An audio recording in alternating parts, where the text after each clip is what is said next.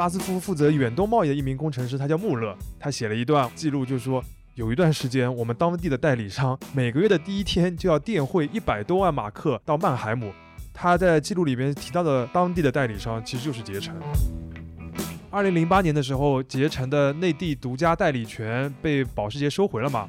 而且保时捷不仅引入了别的经销商来开 4S 店，他自己还在上海开 4S 店，那这就是一个很微妙的一个时刻了。如果处理不好的话，很有可能会出现品牌和代理商反目的一种情况。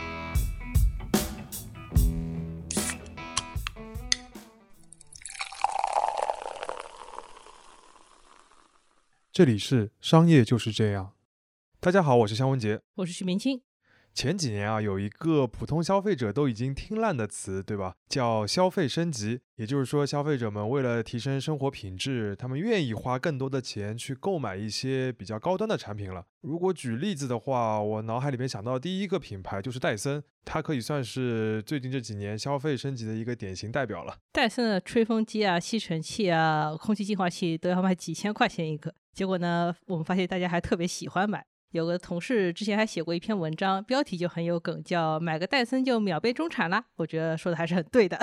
呃，我们这期节目呢，原本就是想讲一讲戴森是如何在中国把自己变成一个中产生活的代表品牌的。但是研究研究着，我们发现对另一家公司产生了兴趣，它叫捷诚集团，敏捷的捷，成功的成。它曾经是戴森在中国的独家代理商。二零一二年的时候，是他把戴森引入内地的。这是一家总部在香港的家族企业，老板是丹麦人。这个捷成集团过去有个更有名的名字，叫捷成洋行啊，洋行一个充满着时代感的词汇。没错，洋行如果笼统的说，就是外资在中国建立的商业贸易公司吧。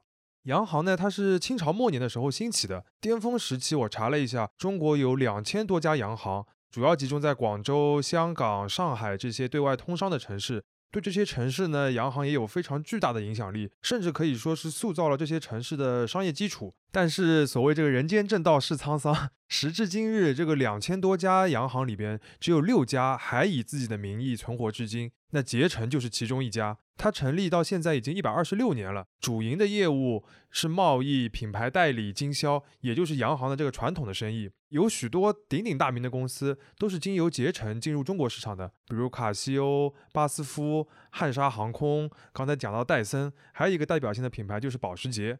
捷诚可以说是这些品牌背后的那个人了。那么今天这期节目呢，我们就来讲一讲捷诚的故事。我们会首先介绍一下洋行这个行当的背景，以及捷诚这家公司的历史。然后呢，我们就会以刚刚提到的戴森和保时捷这两个品牌为例，来看一下品牌背后的代理商到底是一门怎样的生意，以及把一个新的品牌要引入中国市场，需要克服哪些挑战。那我们就先来讲一讲历史。我们在书上都学过，对吧？两次鸦片战争，香港成为了殖民地，然后内地的很多口岸的城市开埠了，等等的。那洋行就是在这段历史的过程当中兴起的。很多洋行最早的时候，我们可以说是赚的是肮脏的钱，都是贩卖印度而来的这些鸦片来起家的。后来呢，他们就逐渐衍生到开始贸易各种各样的工业品、消费品。那个时候，全球的贸易主要就是靠海运啊。那这些洋行呢，很多都是有船队的。他们提供的一个核心价值，就是能把东西从欧洲、印度这些地方运过来，然后在内地，它有足够的资源把它卖掉。所以说，本质上是一个倒买倒卖的船队生意了。对，当然，经过清末明初这段时间，像香港、广州、上海这些城市的贸易越来越发达了，这些洋行呢，就是累积了大量的财富，成为了这些城市可以说是很有话语权的人了。他们的生意也从本来的贸易衍生到了方方面面。开工厂啊，搞银行，做房地产，时间长了之后，像这些做得大的洋行，对于香港、上海这些城市都有非常深远的影响。这个影响是直至今日的。这段历史呢，实在是太纷繁复杂了，可以写好几本书。而且从历史的角度，也有很多值得批判的地方。所以，我们今天就不具体展开了。那不具体展开的话，肖老师就给我们举一个例子吧，来描述一下洋行这个行当到底在中国能有多大的影响力。嗯，有一部很老的美剧，它的名字就叫《洋行》。嗯，那是一个职场和商战片，主演呢就是演过《零零七》的那个皮尔斯布鲁斯南，他在里面就扮演一个香港的头牌洋行的大班。大班这个名词，我不知道大家有没有听说过，它就是总经理的意思。在洋行那个时代，他就喜欢用大班这个名词来称呼他们的老板。现在中国人民更常讨论的一个词叫买办，买办也是洋行时代的一个代名词。啊，对对对，在那个名叫《洋行》的剧里边，皮尔斯布鲁斯南他所处的那个洋行就是一个在香港掌握话语权的一种存在。那这个洋行呢，它是有原型的，这个原型就是当时香港最大也是最知名的怡和洋行，也就是现在的怡和集团。即使到现在，这家怡和集团也是稳坐世界五百强的。我稍微报几个名字，听过一段贯口了，怎么又要听贯口了？来吧。对对对，报几个名字，大家就知道这个怡和集团它在香港的影响力了。它的业务有哪些呢？房地产方面就是香港置地，然后它还有一个零售的公司叫牛奶集团，听上去好像是只卖牛奶的，但它其实代理了很多很多的零售品牌。比如雀巢啊、Seven Eleven 啊、美心食品啊，他还投资了银行，还有酒店，比如说文华东方集团。在内地呢，他也是永辉超市的一个重要的投资者。可以说，香港人的这个衣食住行都跟怡和有关，所以不止跟李嘉诚有关了。哎，对对对。那么我们今天的主角捷成呢，也是类似怡和的一家洋行。感觉讲了半天，终于要进入正题了。啊，对，开头提到过，捷成是一个丹麦人的一个家族企业。他的创始人呢叫雅各布·杰成，还有另外一位创始人其实是他的表兄。后来呢，他表兄这一支就跟捷成分家了，主要去做东南亚的业务了。那捷成集团就一直在中国。这位雅各布·杰成呢，他的家族在丹麦的奥本罗这样一个城市，这是一个航海业很发达的小城。他们家呢也是航海世家。雅各布的父亲 Michael 呢就是一名船长。据说雅各布就是在1870年在他父亲驾驶的船上面出生的。而且他的这个小时候的摇篮就是水手的吊床，听上去非常的浪漫。所以我们好像在讨论一个类似于海上钢琴师一类的故事了，没有那么浪漫啊。雅各布的父亲他就一直想要发展东亚的这个贸易业务。据说那艘雅各布出生的船本来就是要开往中国的，但是1870年正好是普法战争嘛，他就被迫换了目的地，开往美洲了。雅布在成年之后，他就继承了父亲的想法吧，在二十多岁的时候，就在中国和表兄建立了结成洋行。那后面的故事呢，就是年轻的商人、冒险家开始升级打怪的这样一个故事，那就很长了。我们在捷成自己的官网里面找到了一本专门写这个公司历史的一个小书，虽然是个小书，但是里面的细节非常的丰富，而且中英文还有一点小的区别。我们会把这个书的链接贴在 show notes 里面，大家有兴趣肯定可以自己看一下。对，我们今天就不具体展开这个捷成的历史了。如果要讲的话，这个时间真是收不住。那我就重点讲两个例子来说明一下捷成这个洋行这个公司的一些特点。第一个特点呢，就是他做洋行代理的都是一些新产品，或者说是当时比较小众的产品，然后把它做大，这个是他最喜欢做的一件事情。捷成做的第一单大生意就是这样的。他是在一八九七年的时候，和现在全球都很著名的化工巨头巴斯夫签了一个合约，代理巴斯夫的靛蓝染料。那这个合作呢，是让巴斯夫和捷成都大赚的。靛蓝的话，大家就知道，就是牛仔裤里面用的那种蓝色。其实这个中国人早期做衣服的时候也非常喜欢这个颜色。当时的中国纺织业的话，其实已经发展起来了，但是染料这个行业呢，反而还比较传统，因为很多用的是天然的染料。但是巴斯夫的这个靛蓝染料呢，是化工合成的，就是便宜、量大、质量又很好，对吧？一下就能打开市场。对，我们在巴斯夫的官网上面查到过一段记录啊，可以说明当时这个生意有多赚钱。巴斯夫负责远东贸易的一名工程师，他叫穆勒，他写了一段那个记录，就说有一段时间，我们当地的代理商每个月的第一天就要电汇一百多万马克到曼海姆，也就是巴斯夫总部的所在地。那我查了一下，当时的一百万马克是什么概念呢？就一九零零年的时候，德国一马克可以买一公斤的牛肉，那大家可以感受一下一百万马克是什么概念？是一个牧场的概念。穆勒他在记录里边提到的当地的代理商其实就是捷成。如果我们翻看后来捷成代理的一些品牌，就能发现他主要做的都是一些有技术门槛的产品，很多都是工业品。比如说他会和博士啊、克鲁伯这样一些德国的公司合作。那做这些品牌的代理，其实最主要的一个技能就是你要专业，你要有眼光，能够看得到这些产品的潜力，并且你要有这个专业的技术，能够卖得动这些产品。如果说专业是捷成做代理的第一个特点的话，那第二个特点是什么呢？第二个特点呢，就是坚持。这么听上去好像有点这个讲空话哦，但是捷成的这个坚持，有的时候甚至可以说是有些顽强或者说固执了。它主要分两个方面。第一个是业务上面，就捷成，它成立了一百多年，它就坚持只做品牌代理这一件事情，也就是洋行的本分。要知道，洋行或者说品牌代理这个生意有一个最大的悖论，这也是捷成自己总结的，就是如果你做的不好，品牌会收回代理权；如果你做的太好，品牌也会收回代理权，他要自己去做了。所以你这个代理商永远是被动的，这一点我们还在后面会重点的提到。那很多洋行因为这一点呢，他就会去投资做别的事情，比如说颐和、太古，后来很重要的业务都是去做房地产了。但是捷成从来没有这么去扩大经营。其实，在捷成的历史当中，好多次都有员工提过：“哎，老板，我们很有钱啊，要不要做做房地产？要不要搞金融？”但是都被否决了。那刚才讲的坚持的第二个方面呢，就是他坚持在中国做生意啊，就是好像这是一个跟历史相关的坚持哦。对，就你想想，从一八九五年创办到现在二零二一年了，这么一百多年的时间里边，整个东亚的地区，中国经历了多少次战争？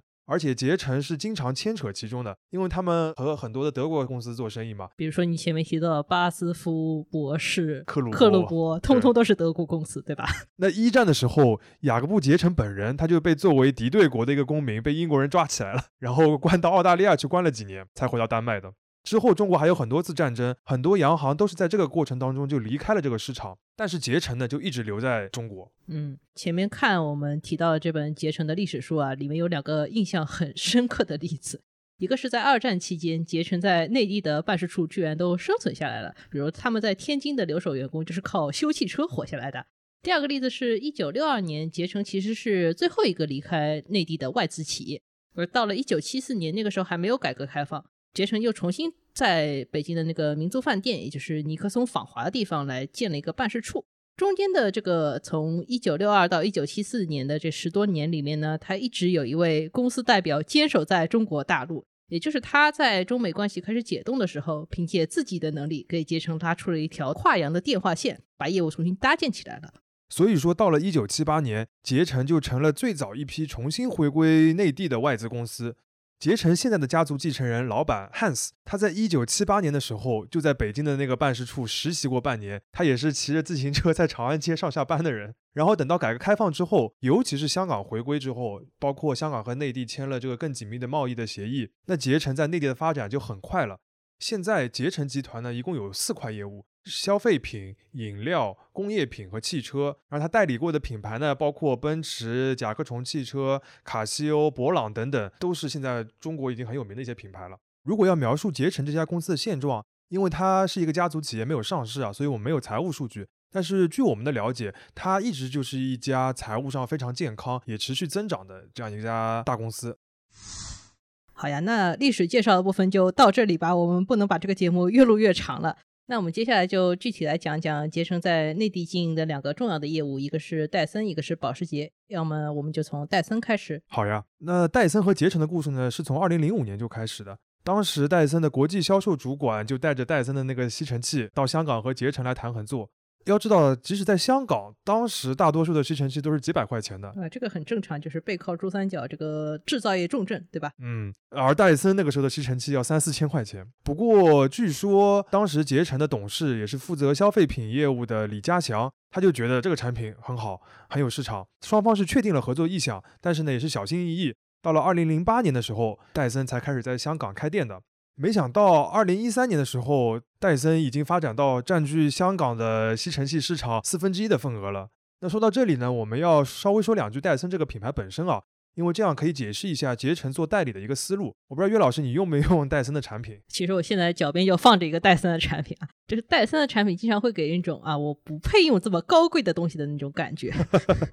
呃，我上次用戴森的话，好像是在一个很高档的港资商场里面，就是这个商场的洗手间里面装了那种戴森的水龙头，是一种中间感应出水、两边出风吹手的非常简洁又优雅的东西。没错，如果要总结戴森这个品牌的特性的话，除了贵以外，就是强调核心技术。甚至他在做销售推广的时候，也是那种很技术宅的风格。要知道，戴森的店员不叫店员啊，他叫工程师。这个话就像是，比如说苹果会把自己的员工叫 genius，星巴克会把自己的员工叫伙伴，就是好像消费者都挺吃这一套的。嗯，那戴森呢，他就要求工程师们。对吧？在卖产品给消费者之前，必须要先把这个核心技术给消费者解释清楚了。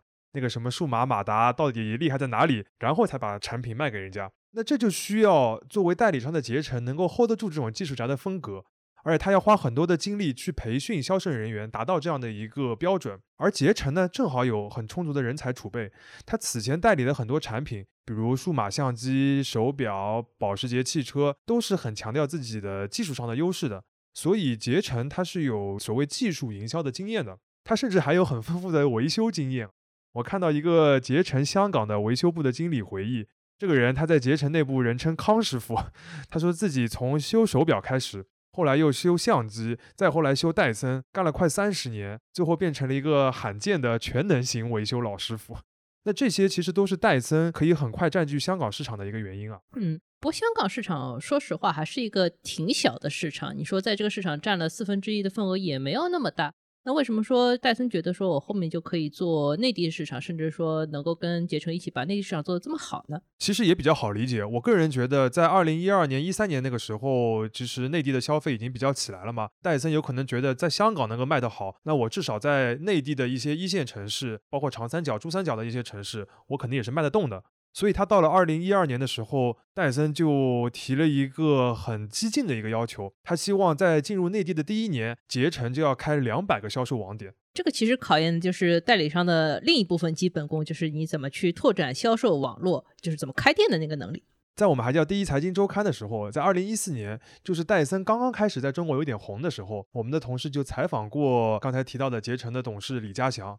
他当时就是说，戴森第一年在中国开店的这样一个目标，其实是很有挑战的，而且也让他们改变了一些原有的铺销售网络的一些方法。比如说，代理商经常会关注有一些开店的指标。他当时就是说，戴森一开始在内地拓展的时候，其实对于捷成来说是挺有挑战的。比如说，他们平常关注的一些开店的指标，在戴森拓店的时候，其实不太管用。比如说商场客流，他们会把一些人流量很高的百货摆在前面，然后去开戴森的店，结果销量并不是很好。因为戴森它是开在三四楼的，所以说整个商场的这个客流未必是那么有效。二零一四年的时候，这个商场客流确实集中在一二楼呀，逛完化妆品、逛女装，谁要上三四楼去买家电呢？所以说捷成就很快调整了。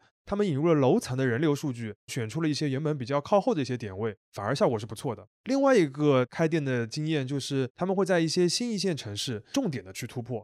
就一旦在一个新一线城市，某些网点的业绩不错，他们就会把这个城市的点开足。比如说，二零一四年的时候，他们就早早的在沈阳、哈尔滨、成都、合肥这四个城市各开了五到十家的戴森，就一下子把这个市场先攻下来了。所以说，谁说投资不过山海关的？你看这个洋行去到山海关外做事情，也照样做得好。就如果用一个词来总结肖老师刚刚讲的，就是结成代理戴森的这个过程，讲的还是专业这个问题。比如说渠道拓展啊、选址啊、销售团队的培训，甚至说维修，对吧？都是代理商的一些专业技能。讲到这里啊，我就更想听肖老师比较擅长那个部分了，就是汽车的案例。保时捷是怎么跟捷成做合作的？这两家公司，我印象中似乎也有一段孽缘，对吧？说孽缘有点这个戏剧化。我们之前提到过，捷成目前有四大业务：消费品、饮料、工业、汽车。那汽车这块业务其实是最简单、最容易描述的。捷成的汽车业务就是在中国开 4S 店卖保时捷。保时捷大家都知道，最著名的就是911的跑车。那捷成是一九五五年的时候把保时捷引入了香港，那它就一直是保时捷在中国的一个总代。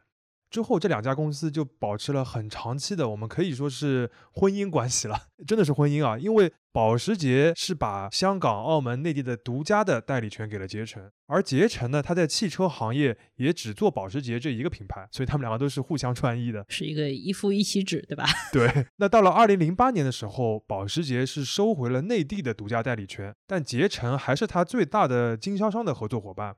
据说啊，据说 Porsche 的这个中文名字保时捷，这个捷字就是来自于捷成的。听上去这就是一个稳定的长期合作关系，也没有什么波澜，对吧？对，但是特殊就特殊在长期稳定这件事情上。嗯，这个怎么说？因为很少见。呃，要知道一个汽车品牌和经销商能稳定这么久的合作，其实是蛮难得的。在中国呢，就更加是这样。且不论从一九五五年到现在，整个中国社会发生了那么多的变化，就说二零零一年保时捷进入内地之后。就单汽车市场本身就变化极大。二零零一年，捷成是在北京开出了内地第一个保时捷的展厅，当年在内地，保时捷只卖了四十辆啊，我觉得也算是个不错的水平了。因为当时中国路上跑的车还都是什么桑塔纳啊、富康啊、夏利啊，就是那种面包车。对，那到了二零二零年的时候，这个数字就变成了九万辆。而且熟悉汽车行业的就知道，保时捷是在中国汽车品牌里边经销商的利润率最高，而且增长最稳定的豪华品牌之一。嗯，肖老师对于保时捷这家公司一直是很有兴趣的。这个故事我们可以以后有机会再讲。对对对，要赶紧打住，我们回到捷成啊。前面提到，二零零八年的时候，捷成的内地独家代理权被保时捷收回了嘛？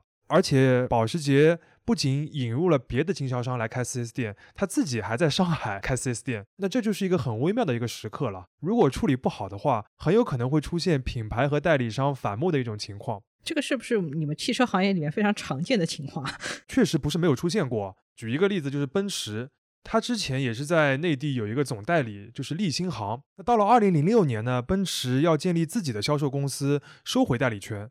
立行行虽然是接受了，但他转头就变成了这个销售公司的大股东，而且还特别要强调自己的特殊的地位。后来甚至演变成了立新行和非立新行体系的这个 4S 店的内斗，这个非常的复杂，还牵涉到国产车、进口车的问题。我们以后有机会细讲。反正是直到二零一二年前后，奔驰才和立新行握手言和，理顺了整个的销售网络。接下来，它在中国的这个发展才顺风顺水起来，销量也一路上涨。所以，这原本有可能变成保时捷和捷成的一个剧本，对吧？理论上说不定真的是这样。嗯，我也看到过报道说过，就是当时捷成的总经理在得知保时捷要收回独家代理权的时候，他说这一天终于还是要来了。二零零八年对捷成来说是困难的一年。但最后，捷成和保时捷还是一个和平的过渡。捷成接受了他作为一个普通的经销商的一个新角色，也没有和其他的 4S 店恶性竞争。反过来呢，保时捷也没有亏待捷成。我们看一下现在捷成所开的保时捷 4S 店，它只在广州、深圳、上海、杭州、南京这五个城市开了八家。那这些城市都是这个市场基础最好的那些地方。那么这种温和的过渡之下，捷成也就安心的继续做保时捷的生意，也没有去和别的品牌去合作了。其实保时捷也算是等到了一个好时候，对吧？我印象里面，之前保时捷确实是一种很小众的跑车，但是自从卡宴 SUV 出来以后呢，这个路上的保时捷就越来越多了。确实是这样啊，这也有可能就是长期投入一个品牌的好处吧，就是你只要看对了方向，总能等到一个很好的时候。我采访过捷成汽车的负责人啊，虽然是个德国人，但很喜欢说中文。他最喜欢的一句中文就是“一步一步来”。我觉得这个中文对于德国人来说是非常难的了。对他的意思就是说，开 4S 店不是看当下哪个是城市的市场起来了，或者是当下哪个品牌火，我就要去跟的。它是一个长线的生意，至少要看十年。因为 4S 店很大的一块收入的来源就是靠你的保有量，比如说要做汽车的维修保养。还有就是老客户的再推荐或者复购，那这一块比做新客户的这个销售是更重要的。我举个例子来说明一下啊，我是不是又要听一遍那个康师傅的例子了？有一点类似，但不太一样。就是说，捷成有很多保时捷的 4S 店的销售顾问，他们都是在这个 4S 店工作了十年以上的。熟悉汽车行业的朋友就知道，4S 店的销售顾问流动还是蛮频繁的。他们要么就是做得好晋升了，要么就是被别的品牌挖走了。但是保时捷这边就会有这种十年的老销售，到后面呢，这些老销售他们卖车就不用靠在店里边拉新客人了，他们只要维持好老客户就行了。因为保时捷的回头客，它的推荐比例非常的高，回购的比例也非常的高，这两块加在一起，有的时候甚至超过三分之二。我采访过一位保时捷在上海的销售顾问，一位姐姐啊，她给我看过她和老客户聊微信，那个客户说他五六年前买了一辆派纳梅拉，现在小孩要买一辆九幺幺，这种例子是非常多的。他这个销售，他说他自己现在也被这些客户影响了，他说自己的小目标就是有条件了就买一辆二手的保时捷九幺幺跑车。那他这个车源肯定是不缺的，可能钱也不是很缺，对吧？嗯，没错。说了这么多，从戴森和保时捷这两个案例里面，我们感觉可以总结出一些捷成的经典模式。捷成会通过自己的销售和市场的资源，在合适的时间、合适的地点把这个业务做大。而当品牌哪一天要收回这个管理权的时候呢，捷成也不会纠结，他会想能不能提供一些额外的服务价值，保持自己在整个经销网络里面的地位，不会被这个品牌彻底的一脚踢开。岳老师总结的很好啊，就开玩笑说，就是铁打的代理商，流水的品牌，是吧？不过在现在这个时代，确实，如果你专做品牌代理的业务，是越来越困难了。因为品牌直营已经是一个主流的趋势，而且过去经常使用代理的一些小众的奢侈品啊，一些品牌，他们现在也都开始注重直接和消费者对接了。所以从长期来看，代理商或者说传统的洋行生意真的是越来越难做了。虽然我们前面似乎一直在表扬捷成，但是这个市场角色从大趋势上来看呢，是有点边缘化的。我们确实采访过几次捷成的高管，他们也把这个事情看作一个长期的挑战。他们自己提出的应对方法呢，主要有三个。首先呢，还是选好品牌，要选择那些有潜力的品牌和产品。其次的话，就是要锻炼好核心能力。熟悉中国市场，然后在新品牌要进入这个复杂的状况里面的时候，能带新品牌避开这些坑，或者帮他们把这个坑直接填平。最后呢，也要适当的拓展一些业务。我们前面提到了，捷成此前的话是坚决做代理和营销的这个主业的，但是他们现在自己也会持有一些实业，比如很著名的在香港非常大众化的蓝莓啤酒也是他们的业务。他们现在还有一些清酒啊、葡萄酒的业务。另外的话，他们也投资了一些汽车零件的工厂，还搞了一个投资机构，甚至呢，现在也会去这种地产公司里面做做董事，相当于有限的去搞一点副业，但是仍然不会离开自己的主业太远。没错，这一点其实也是我们对捷成这样的公司最感兴趣的地方，就是它长期的做了一件专业的事情。当然，我们要声明一下，不是说要去赞美什么专注啊、不赚快钱啊这样的一些标签，因为那些做转型的公司，有的可能消亡了，但有的也有发展的很好，就像我们前面提到的那个颐和洋行一样。所以这不是一道非黑即白的选择题。关键是你做选择的思考基础是什么？这个思考基础是否足够长远？然后你在做完这个选择之后，是否有足够的能力坚持下去？那在当下这个环境，我们觉得捷成的故事还是能够提供一些启发的。商业就是这样。